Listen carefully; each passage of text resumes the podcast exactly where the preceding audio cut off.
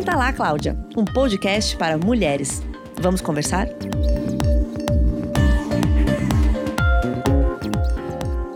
Olá, que bom ter você com a gente em mais um episódio do podcast Senta lá, Cláudia. Hoje vamos tocar em um tema que pode ser delicado para muitas mulheres: a falta de vontade de transar. Eu sou Isabela Marinelli, editora de Cláudia, e para conversar comigo sobre isso estão por aqui a editora de comportamento Letícia Paiva. Olá, pessoal! E a ginecologista Érica Mantelli. Olá, tudo bem? Que prazer estar aqui. A doutora Érica é especialista em sexologia e vai esclarecer algumas das nossas dúvidas. Bom, eu queria começar questionando se a libido é algo puramente fisiológico ou se questões psicológicas também podem influenciar nesse sentido. Com certeza, a libido é multifatorial. A gente nunca pensa que a mulher está com baixa libido apenas por um único fator. Então, quando a mulher tem uma queixa persistente de baixa libido, é importantíssimo ela procurar ajuda, porque é normal ter algum momento que a libido sim ela pode abaixar. Por exemplo, quando ela passa por algum momento de dificuldade, ou teve uma notícia ruim na família, ou foi demitida do trabalho. Ter flutuações, isso é comum. Então, tem dia que ela pode realmente não estar com vontade de ter relação, e isso é normal. O grande problema problema é quando essa queixa fica persistente, ou seja, ela teve um problema no trabalho, o problema resolveu, mas a falta de libido continuou. Ou uhum. ela teve uma, um problema na família, esse problema se resolveu, só que a falta de libido continua. Se isso fica persistindo por muitos meses, principalmente após seis meses, ela precisa sim procurar ajuda. E aí vale o médico ou o profissional que vai é, fazer essa avaliação procurar todos esses fatores, desde fatores fisiológicos, então avaliar como que está a saúde dela, como que está a alimentação alimentação, como está o sono. Então, a higiene do sono é fundamental. Tem muita gente que dorme mal e, por dormir mal, vai ter comprometimento dos seus hormônios. Avaliar o estado hormonal, nutricional, com níveis de vitaminas, de nutrientes e também o uso de medicamentos. Então, a gente sabe que hoje em dia muitas mulheres usam medicamentos para diversos tipos de doenças, sejam problemas é, psiquiátricos ou depressão, ansiedade, síndrome do pânico. Muitas mulheres usam também o anticoncepcional alterações na tireoide, enfim, é uma gama de fatores que podem influenciar e também o relacionamento. Então é uma coisa que a gente também precisa avaliar como que ela está e a relação dela com ela. Se ela está numa fase boa, se ela está como que está a sua autoestima, como que ela está se relacionando com ela em primeiro lugar. Uhum. De tudo isso que você explicou, eu queria pegar alguns pontos. O primeiro deles é sobre as flutuações hormonais ao longo da vida e também ao longo do mês. Como isso interfere na vontade ou não de transar. É, pensando conforme ela envelhece e também pensando é, como o nosso corpo funciona ao longo do mês. Ótima pergunta. O ciclo de resposta sexual feminino ele é muito diferente do masculino. O homem ele consegue ter, por exemplo, uma libido é, mais estável, né, independente do problema.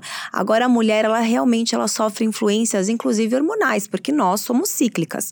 Então é normal, sim, por exemplo, mulheres muito jovens às vezes terem alguma flutuação na libido ou mesmo ter alguma disfunção sexual, muitas vezes por imaturidade, por ter vergonha às vezes do corpo ou de como iniciar ali um relacionamento relacionamento. Então, elas podem ter ali algum, alguma disfunção. Dependendo da fase do ciclo menstrual também. Então, tem mulheres que sofrem de TPM e a TPM ela tem mais de 200 sintomas associados. É, obviamente, nem todas as mulheres vão ter os 200, graças a Deus. Mas tem mulher que sente muito realmente a TPM. Acaba ficando inchada, dor nas mamas, mais irritada. Então, imagina a mulher que fica muito inchada, tá com dor nas mamas, ela não quer nem que ninguém encoste nela. E muitas ficam naquela flutuação também, naquela labilidade emocional. Tem uma hora que tá com raiva, tem hora que tá chorando. Então, a libido também vai exercer influência de acordo com o período menstrual. E ao longo da vida da mulher. Então, a mulher por exemplo, que está grávida, então, geralmente no primeiro trimestre, assim que ela descobre a gravidez, ela pode ter uma diminuição da libido, porque ela pode ter ali um pouco de náuseas, mais sonolência por causa do aumento da progesterona, ficar um pouco mais inchada, indisposta, com mais gases também, e aí alteração do hábito intestinal. Então, também não vai ficar com tanta vontade de ter relação relação. Geralmente, já a partir da metade da gravidez, a libido começa a melhorar bem, então a mulher começa a se sentir mais bonita, a aprender a lidar com essa nova forma do seu corpo, que é o corpo de uma grávida, passou a fase de enjoo, então geralmente ela fica com mais disposição. E finalzinho de gravidez, geralmente a libido volta a cair também, porque aí entra a questão da mulher não tá conseguindo dormir direito, toda hora acorda à noite para poder usar o banheiro, né? A vontade de urinar aumenta, acaba tendo inchaço, mais desconforto. Então a, a libido flutua também. Já a mulher pós-parto é muito comum ter uma queda importante da libido. Até porque a natureza ela é muito sábia. Depois que o bebê nasce, o, a natureza prepara a mulher para a amamentação. E nessa amamentação é ideal que a mulher não procrie. Então, os hormônios dela sexuais, eles ficam muito baixos e aumenta a prolactina justamente para ter a produção e a ejeção do leite. E aí diminui a testosterona, diminui o estrógeno, a mulher pode acabar tendo um ressecamento vaginal, dor na hora da relação sexual, sem contar o cansaço. Então, principalmente mães ali que o bebezinho é muito pequeno, tá em aleitamento materno livre demanda, acordando de madrugada, tem bebê que mama de uma em uma hora, tem mulher que vai dormir só picado, né, em horas picadas, e aí acabam ficando realmente muito indispostas para a relação. Fora a questão psicológica da adaptação de ter um bebezinho em casa, Com né? certeza. Então, é, isso é importantíssimo a gente falar até pro casal, né, o parceiro ou a parceira que tá ali acompanhando, ter esse entendimento que não é que, ah, acabou a quarentena, uhul, vamos transar, vai ser maravilhoso.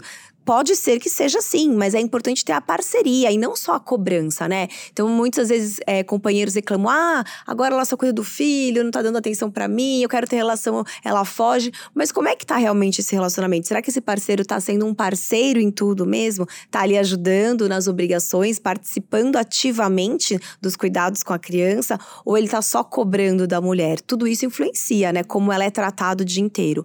E tem a flutuação da libido também pós, além do pós-parto, também na, na parte perimenopausa e menopausa, que também a mulher tem muitas alterações hormonais, principalmente pela queda do estrógeno, é, a vagina vai ficando mais ressecada, a libido cai também por baixa de testosterona, que é importantíssimo também a mulher procurar ajuda, porque tem como melhorar e muito, além de terapia com fisioterapia, é, a gente pode usar é, lubrificantes, hidratantes vaginais, tem a terapia de reposição hormonal, que pode sim ser utilizada para muitas mulheres, tem critérios para utilizar e traz grandes benefícios. Uhum. A gente estava falando agora da questão hormonal e aí eu queria entrar um pouquinho na história da contracepção. É, como que o anticoncepcional hormonal fica nesse cenário? Ele mexe com esse desejo sexual? Porque a gente vê mulheres que passam anos e anos da vida tomando sem parar, né? Sem nenhuma pausa. Como que ele atua? Sim, sim. É, alguns métodos contraceptivos, principalmente pílula oral combinada, é, e dependendo da dosagem, ela vai influenciar influenciar bastante a libido. Então, às vezes, eu até brinco com as minhas pacientes: quer ter libido para o anticoncepcional. A gente fala isso de uma maneira brincando, mas para muitas mulheres isso realmente é verdade. Por quê? O anticoncepcional ele vai levar ali a um bloqueio da ovulação. Bloqueando a ovulação, ele vai diminuir a produção de hormônios sexuais. Aumenta uma, uma, uma proteína chamada SHBG, que isso diminui ainda mais a liberação de testosterona para ser usada na mulher. Então, as mulheres acabam ficando com uma baixa baixa de testosterona, podem também apresentar um ressecamento vaginal, uma diminuição da lubrificação e uma dificuldade ou uma demora maior para chegar ao orgasmo. É claro que isso não é uma regra. Tem mulheres que, por outros motivos, estão super bem resolvidas. Então, a gente tem que sempre avaliar o contexto, né? Então, para aquela mulher que ela tá legal com o corpo, ela tá feliz com o corpo dela, ela tá num relacionamento bacana, ela tá numa fase boa profissionalmente, se ela usa o anticoncepcional, talvez o efeito do anticoncepcional para essa mulher vai ser muito pequeno. Então ela vai ter libido porque ela tá com a cabeça legal, ela consegue entrar na relação, ela consegue ali ter as fantasias dela e consegue namorar. Só que aquela mulher que já não tá tão legal, de repente tá ali no pós-parto, ou ela não tá tão feliz com o corpo, ela tá passando por um processo às vezes um pouco mais depressivo ou chateada por outras coisas, esse anticoncepcional com certeza vai ter influência. Então eu né, por acompanhar e já ter uma amostra ali viciada de pacientes que muitas me procuram por queixa de disfunção sexual, principalmente a libido, que é a mais comum. Quando elas param de concepcional, é nítida a grande melhora. Uhum. É, eu queria continuar falando de anticoncepcional nesse caso. É, eu acho que é importante a gente pensar que o anticoncepcional hormonal foi muito importante é, para as mulheres terem autonomia, independência e planejarem sua família. Entretanto, agora, muito por conta desse fator de libido e outras questões, as mulheres estão resgatando outros, outras formas de contracepção. É, e aí eu posso citar DIU de cobre e, e, tem vários outros. Eu queria saber é, quais são as opções, porque para as mulheres que ficaram muito tempo acostumadas com o anticoncepcional hormonal, talvez, não sei, seja difícil pensar que é possível fazer uma transição, se há necessidade. O que, que você indicaria de forma geral? Com certeza. O, a gente claro, quando veio a pílula anticoncepcional, realmente ela deu uma liberdade para a mulher. Mulheres que antes engravidavam ano a ano, né, tendo um filho atrás do outro, muitas vezes mesmo sem querer, e não tinha talvez outras opções de métodos, porque casadas muito tempo, às vezes o marido não quer usar a camisinha, fica aquela dificuldade, enfim. Então foi uma liberdade sim para a mulher. Só que como todo medicamento, a gente tem que lembrar disso. Remédio é para remediar. Usar um remédio para algum fim específico por um tempo determinado é uma coisa. O que a gente tem que avaliar é se realmente qual que é o benefício de você tomar um remédio durante 10, 15, 20 anos e achar que o seu corpo não vai responder a isso. Então seria, né, até uma ignorância nossa pensar que isso não fosse ter um efeito futuro. Então, para algumas mulheres específicas que estão com algum problema de saúde, que o médico identificou que usar ali um método hormonal durante um tempo que vai ser benéfico, tudo bem. Agora, para a grande maioria da população, usar anticoncepcional igual bala, né, vai na, vai na farmácia, vende sem prescrição, elas acabam tomando, além de risco de doenças cardiovasculares, aumento de risco de trombose, é, pode também estar tá relacionado com aumento do índice de hipotiroidismo, alterações ósseas, então uma diminuição da, da nossa é, densidade e pode levar a osteoporose mais cedo e osteopenia. Então é super importante avaliar isso. Será que vale a, me, a pena mesmo esse método? E hoje a gente tem sim muitos métodos de fácil acesso, de custo baixo e que pode ser utilizado e que não vai ter essa ação é, maléfica do hormônio. Então, por exemplo, como foi citado o DIU, hoje tem o DIU de cobre, tem o DIU de cobre com prata também. Tem DIU hormonal, né, que a gente chama de sistema intrauterino hormonal, é, que para algumas mulheres que estão indicadas não menstruar, ele pode ser usado e é, me, é melhor do que tomar pílula, né, via oral, então não tem a passagem hepática, enfim. Tem a opção de métodos de barreira. Então existe sim, né, opções que vale a mulher procurar ajuda e também ter o conhecimento do corpo dela. É muito legal essa hoje uma onda que está crescendo da ginecologia natural, da gente evitar mesmo excesso de medicamentos para tratamento de doenças e também hormônios sintéticos em excesso. Então vale a pena conhecer o próprio corpo e deixar a gente sentir o corpo, é como eu falo. É, muitas mulheres não sabem o que é libido depois de tantos anos tomando anticoncepcional e nem saber quando tá ovulando, deixando de ovular, as transformações do corpo. E quando elas começam a conhecer, elas começam a gostar muito do que elas acabam é, aprendendo. Isso passa também por compartilhar a responsabilidade sobre a contracepção, né? Se a gente pensar em métodos de barreira camisinha, passa por conversar com o parceiro e saber que, enfim, é uma responsabilidade de ambos e que os dois podem participar. Com certeza, não fica só nas costas de um, né? Até porque, com certeza, eu acho uma injustiça. Ah, a mulher que se entope ali de hormônio e no, no homem não acontece nada. Eu acho que sim. As mulheres que tomam anticoncepcional têm que conversar com o parceiro, porque muito parceiro fala: ah, não, você tá tomando há tanto tempo, fica com isso mesmo. E não entendem. Mas com certeza, tiver uma conversa clara, até levar no ginecologista pro, pro médico explicar isso, com certeza o parceiro que é o melhor pra sua parceira, né? Não vai querer que ela fique tomando hormônio aí durante tantos anos sem a real necessidade. Eu acho que essa história da ginecologia natural é muito interessante porque a gente encontra é, mais informação hoje em dia, né? Então a gente chega é, munida, né, instrumentalizada de informações para conseguir conversar com o médico e dialogar. Eu precisei parar de tomar o anticoncepcional hormonal porque eu tive trombose e isso tem alguns anos e foi muito difícil para mim encontrar um profissional que entendesse que hormônio não é a única solução. E, e aí, por, e nesse movimento, eu precisei muito é, de me informar sozinha para conseguir ter uma conversa ali é. com, com, com o médico que eu estivesse conversando. É, no caso específico, a minha ginecologista, ela é super… É, aberta. Aberta, né? É, mas até para endocrinologistas e tal, ainda foi uma questão. Então eu acho que hoje a gente tem mais informações e eu por, eu segundo a minha experiência pessoal, eu aconselharia as mulheres que elas pesquisassem antes de ir ao consultório. Sim. Para elas não para elas saberem é, as que, opções, as opções que elas têm. Hoje a informação está muito democratizada, isso uhum. é muito bom para nossa geração. Então eu acho que vale a pena assim conversar com as amigas, ter indicação e se você não gostou, não sentiu confiança na primeira consulta com esse ginecologista, marque um segundo, um terceiro, enfim, quantos forem necessários para você ter ali.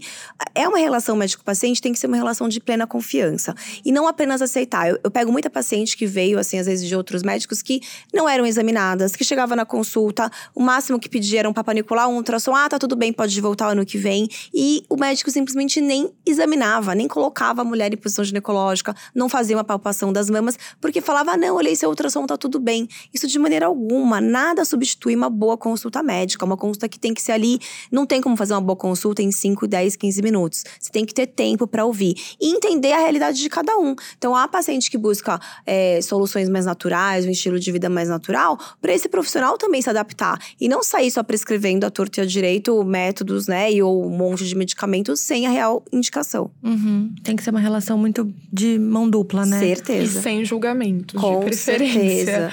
É, voltando para as experiências sexuais negativas, infelizmente é o nosso tema, é, uma coisa que eu li, eu acho muito interessante, eu queria checar com você o que você acha, é que experiências sexuais negativas, com o tempo, elas vão afetando a autoestima e o desejo sexual, isso por conta da falta de liberação de dopamina, que é um neurotransmissor de recompensa. Então, ao ter uma relação que não é prazerosa, não há liberação de dopamina e, por isso, não, você não tem vontade de repetir a experiência. Faz sentido? Faz total sentido. E isso também, essas experiências negativas, a gente tem que tentar buscar qual que foi a experiência? O que foi o negativo? Foi a ausência de orgasmo? Foi a falta de libido? Foi dor na relação sexual? É muito comum mulheres terem dor na relação sexual e acharem que isso é normal, que ah, às vezes o problema é dela ou que é uma incompatibilidade ali do tamanho, enfim, do, do parceiro. Não tem que ter dor a mulher. A, a vagina ela se alarga durante o processo de excitação. É, é, se a mulher tá bem lubrificada e bem relaxada, ela consegue ter uma relação prazerosa e não dolorosa.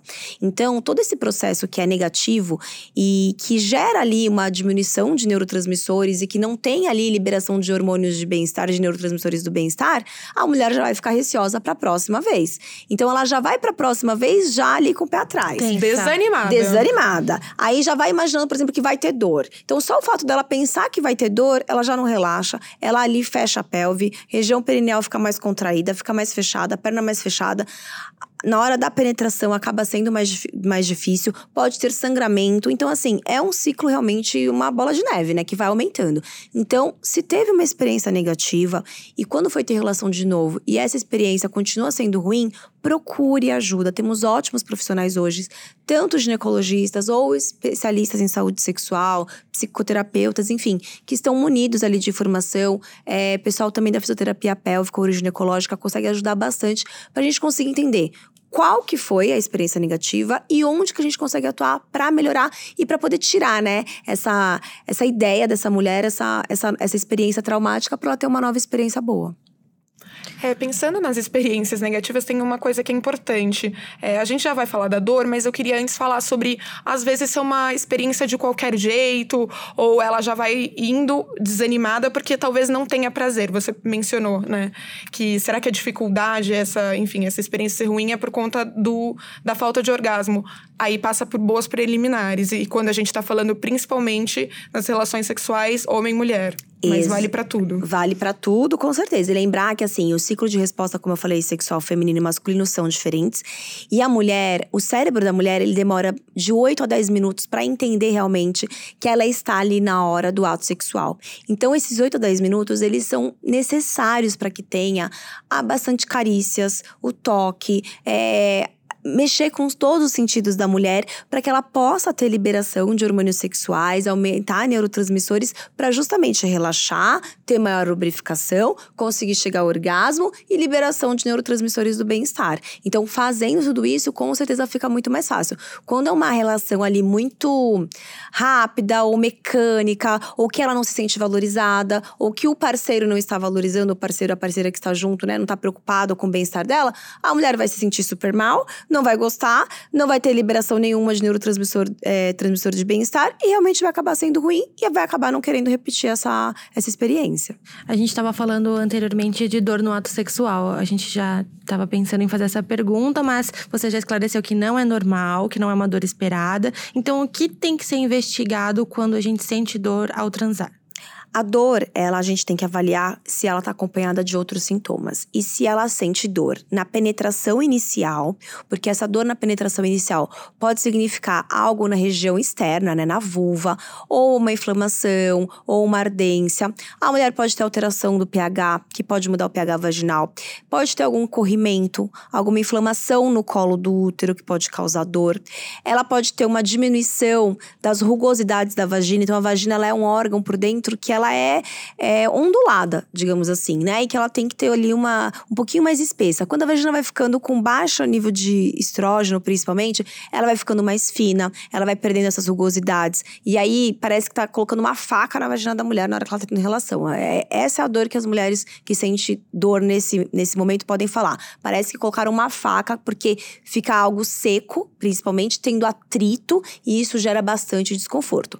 Outra causa de dor na relação sexual pode ser alguma doença inflamatória pélvica por alguma bactéria. Ela pode também ter que pesquisar endometriose, que é uma doença inflamatória progressiva crônica que pode levar dor na hora da relação sexual. Então é importante, na verdade, o médico avaliar. Não é normal ter isso, e ela precisa sim procurar ajuda para a gente entender se é algo anatômico que está causando, se é algo infeccioso ou se existe ali alguma doença de caráter inflamatório também. Uhum. Você estava falando sobre esse caráter infeccioso. É bem comum, a gente recebeu muitas dúvidas disso, eu sempre leio, de mulheres que vivenciam desconfortos e aí elas têm o diagnóstico de que eles são causados pela proliferação de fungos e bactérias. Por exemplo, a gente pode mencionar candidíase, mas tem várias outras infecções ou poderia ser também uma infecção urinária. É, e aí eu queria dar um dado, só para as pessoas saberem que elas não estão sozinhas, é que estima-se que a candidíase, que é a mais comum, atinge 50% das mulheres em algum momento das suas vidas. Esse é um número de um levantamento da Universidade de Michigan, nos Estados Unidos. É, enfim, então vai acontecer em algum momento para 50% das mulheres. É, por que isso é tão desconfortável? Por que isso é tão comum? E como evitar? Essas infecções? A nossa flora vaginal, ela contém bactérias e contém a própria cândida, só que em níveis adequados para fazer a proteção da nossa vagina. Porém, dependendo do hábito de vida, situações estressantes, a alimentação, principalmente a alimentação rica em açúcares, né, é, farinhas, tudo isso pode acabar alterando o pH e ter um desequilíbrio na flora e começar ali a ter uma proliferação de fungos, ter bactérias ou até infecções virais. Quando existe esse desequilíbrio, a mulher pode cursar com corrimento vaginal, ardência, dor na hora da relação, dor na hora de urinar. Então, isso com certeza gera um desconforto muito grande para é, a hora da relação ter, como você disse, esses dados, né? 50% das mulheres têm ou terão algum, algum tipo de infecção vaginal ao longo da vida, isso realmente é muito comum, porque está relacionado não só com hábitos sexuais, mas com hábitos de vida. Então, com estilo de roupa, se a mulher usar roupa muito apertada, se ela ficar com a roupa úmida durante muito tempo, se passa fases de estresse, então a mulher está vivendo ali uma fase de estresse muito intensa, está muito nervosa, preocupada, vive com muita ansiedade, tudo isso também interfere. O importante é que você ter um episódio isolado vai lá tratar e acabou. Agora, mulheres que têm infecções crônicas de repetição, isso não é normal e não tem que ser aceito como normal. E o tratamento não é simplesmente passar um creme vaginal, um remédio viral e mandar para casa. Porque isso vai levar o quê? É a mesma coisa de você estar tá com uma febre você vai lá e dá um antitérmico. Aí a pessoa faz saber no dia seguinte, você dá um antitérmico de novo. Você vai ficar uma semana dando antitérmico sem descobrir a causa? Não. Qual que é a causa? Com o corrimento é a mesma coisa. O que, que está causando? É a alimentação que não está adequada? É uma alteração hormonal, porque a alteração hormonal também pode causar corrimento? O uso de anticoncepcional crônico também pode levar a corrimento? Temos que tratar a causa. Então, mudança de estilo de vida, melhora do sono, manejo do estresse, praticar atividade física, alimentação adequada, equilibrada e uma higiene adequada do local. Então, orientar hábitos de higiene, é, com uso também, né? Tem mulheres que usam aqueles absorventes de uso diários cronicamente, isso também pode piorar muito. Então, entender o que está acontecendo, individualizando cada caso, mas lembrando, não é normal ter infecções recorrentes. Legal. Muito obrigada pelo esclarecimento que as pessoas não sabem. Aplausos, colocar aplausos, Rafa. É, uma vez que todos os exames foram feitos, a mulher foi analisada por um médico, tá tudo bem com ela, mas mesmo assim a relação não tá boa e aí é uma questão mais psicológica. Na sua opinião, qual é a importância do diálogo para uma boa relação sexual? Um bom sexo começa na conversa? Com certeza, começa na conversa. Eu sempre até brinco, o, o sexo começa no café da manhã. Porque dizendo assim que é como a pessoa é tratada o dia inteiro e a falta de comunicação, sem dúvida, ela atrapalha muito. Pra vocês terem uma ideia, eu tenho uma paciente que ela fala: Ah, eu amo meu parceiro, a gente se dá bem, eu gosto de ter relação, mas aí ele demora tanto. E aí eu, eu tô até lubrificada no começo, mas depois ele começa a demorar tanto que aí eu perco a lubrificação, acaba ficando ruim e eu não quero mais ter relação. Aí eu perguntei pra ela: Mas quanto tempo, né, dura mais ou menos a relação de vocês? Ela, ah, uns 50 minutos, uma hora. Aí eu falei: E quanto para vocês seria o ideal? Ela, ah, nossa, 20 minutos pra mim seria perfeito, porque eu tô com vontade, eu tô lubrificada, mas depois eu acabo achando ruim. Falei: Você já falou pra ele? Ela, não. Falei, por quê? Ora, ora. É. Eu falei, mas por que ela? Ah, eu acho que ele pode ficar chateado. Eu falei assim, mas você já chegou a perguntar se, e aí ela, depois na outra consulta, ela conversou com, com o parceiro. E ele falou: Ai, que bom que você me falou isso. Porque eu fazia um mega esforço para ficar uma hora. ele tava segurando. Ele tava segurando, Exausto. achando que ela tava amando. E aí eles chegaram nos 20 minutos, meia hora deles felizes da vida. Tão transando loucamente, felizes da vida, aumentou a libido para todo mundo. Reno... Exato. Porque era uma questão de comunicação. Então eu acho que é importante assim: você escolhe um parceiro para compartilhar a sua vida, você compartilha a tua casa, os seus gostos, as suas viagens. E por que não vida sexual, gente, isso é tão importante, não ter vergonha. E claro, tudo vai da maneira como você conversa. Se, né, a mulher, se ela virar pra lá, ai, pelo amor de Deus, você demora demais, tá horrível transar com você, óbvio que isso aí já gera um baque, né? Eh, você gera um trauma. Agora, se você falar com jeitinho, então, olha, eu adoro quando você faz isso, eu adoro quando a gente faz assim, assado tal. E para mim, eu acho mais legal se a gente demorar tanto tempo, porque eu, eu percebo que minha lubrificação tá boa. E ok, ele vai entender, os dois vão se entender e vão ser felizes para sempre. Agora, se realmente ela fica com vergonha de falar, o outro também não fala, Cada pessoa é diferente, ninguém vem com manual de instruções e não existe uma verdade absoluta no sexo. Então, tem gente que gosta de sexo oral, tem gente que não vai gostar, tem gente que gosta das preliminares de um jeito, tem gente que gosta de outros. Enfim, é cada casal tem que descobrir a fórmula mágica única para aquele casal, independente de relações passadas, de relacionamentos passados, para cada um é único. Então a comunicação ela é fundamental para o sucesso, acho que de qualquer relação interpessoal, né? Não só no casamento, no relacionamento, no namoro, mas com relacionamento entre pessoas. Aí eu tenho uma pergunta. Geralmente a gente sempre tá falando de parceiros e relacionamentos longos em que, enfim, essa conversa pode haver no café da manhã. Entretanto, caso de mulheres solteiras, não há Sim, isso. não dá tempo. Como já pegar pela mãozinha e falar, Senhor, em uma situação em que eu não tenho uma vivência tão longa próxima da pessoa. Aí eu acho que é o tempo ao tempo, né? Você tem que, é, como igual beijar um estranho pela primeira vez, né? É, a, você vai conduzindo a velocidade, o ritmo e falando. Eu acho que tem que ir falando. Eu acho que você não precisa se expor tanto, talvez nos primeiros encontros, né? Você pode assustar o cara, no, ou o parceiro ou a parceira. É, assim, é né? Ó, meu manual de instruções é esse, tá aqui, leia e depois você me liga, Manda né? pelo WhatsApp. É, mas. Nossa, ia ser ótimo. É, né? Ia ser ótimo. Mas eu acho que é questão de conversar mesmo e ir conduzindo, sabe? Com um jeitinho. Então, se fez uma coisa que gostou, sussurra no ouvido, nossa, faz de novo, eu gostei assim. Ou se ele tá fazendo uma coisa que não gosta, fala também no ouvido, ai, assim, não gosto daquele outro jeito. Sabe, ter ali a. É, o, comunicação, comunicação, né? A palavra. Exatamente. E não ter vergonha. Exatamente.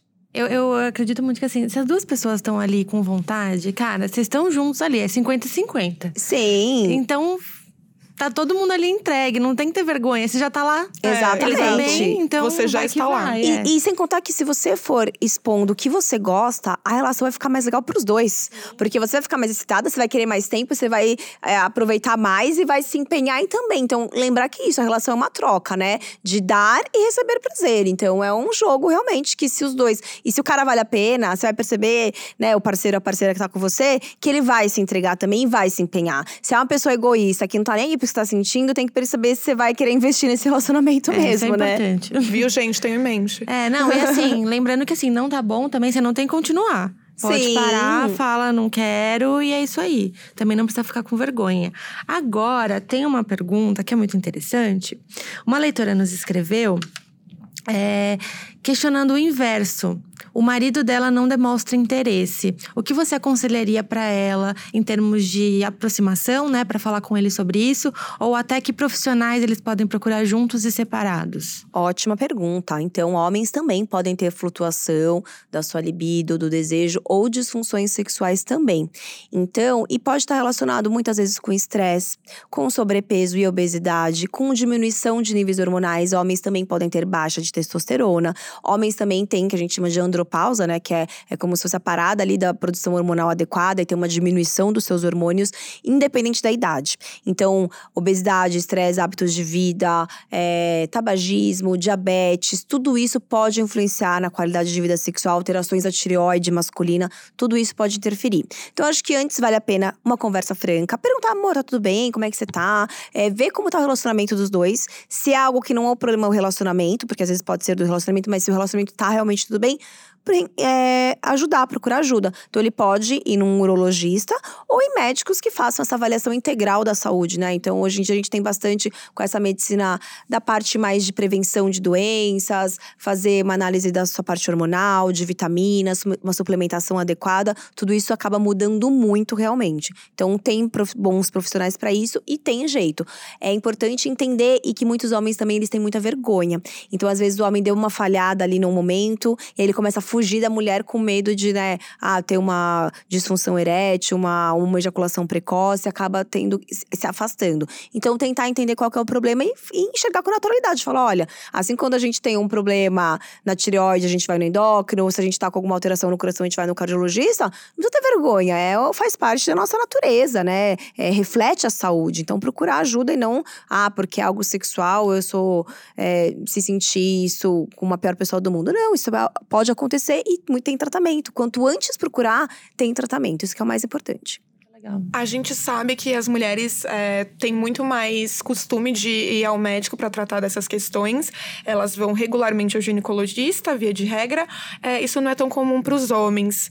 A minha pergunta é: como fazer com que ele procure ajuda mesmo nesse caso? E pense que, enfim, é uma questão natural e não um problema e ele deve se envergonhar por isso, talvez. Que eu acho que, na verdade, assim, quando o homem ele tá apresentando ali um problema na parte sexual, você pode ter certeza que em algum outro órgão ou sistema ele também tá com déficit.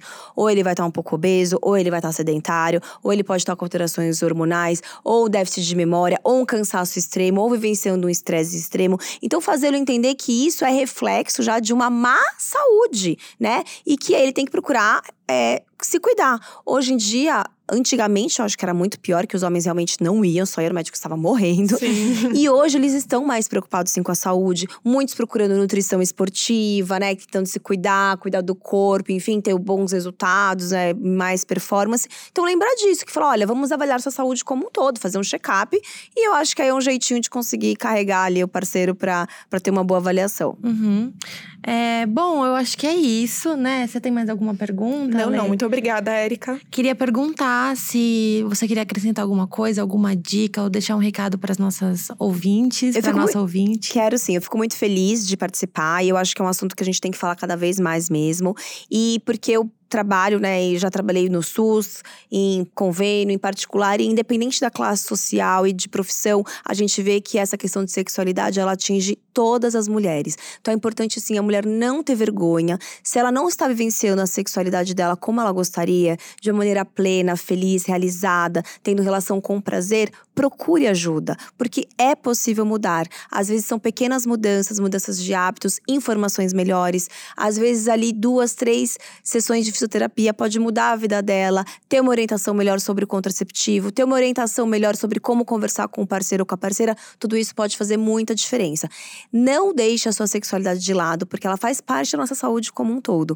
E se você chegou até um profissional que não enxergou isso como deve ser é, enxergado, procure um outro, procure uma segunda opinião, mas de bons profissionais que enxerguem a sexualidade da maneira como tem que ser enxergue. E assim, dá muito valor a isso para todo mundo ver com prazer, né? Que é o mais importante. É isso que a gente quer, né? Graças a Deus.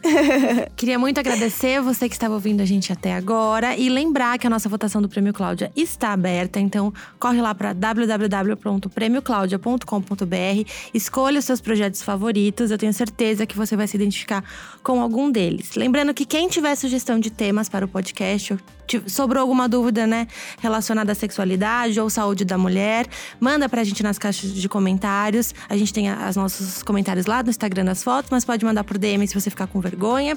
E a gente volta para abordar mais um desses assuntos na semana que vem. Um beijo, obrigada, Lê. Obrigada, doutora Érica. Obrigada. Tchau, gente. Até a próxima. Até a próxima. Tchau, tchau.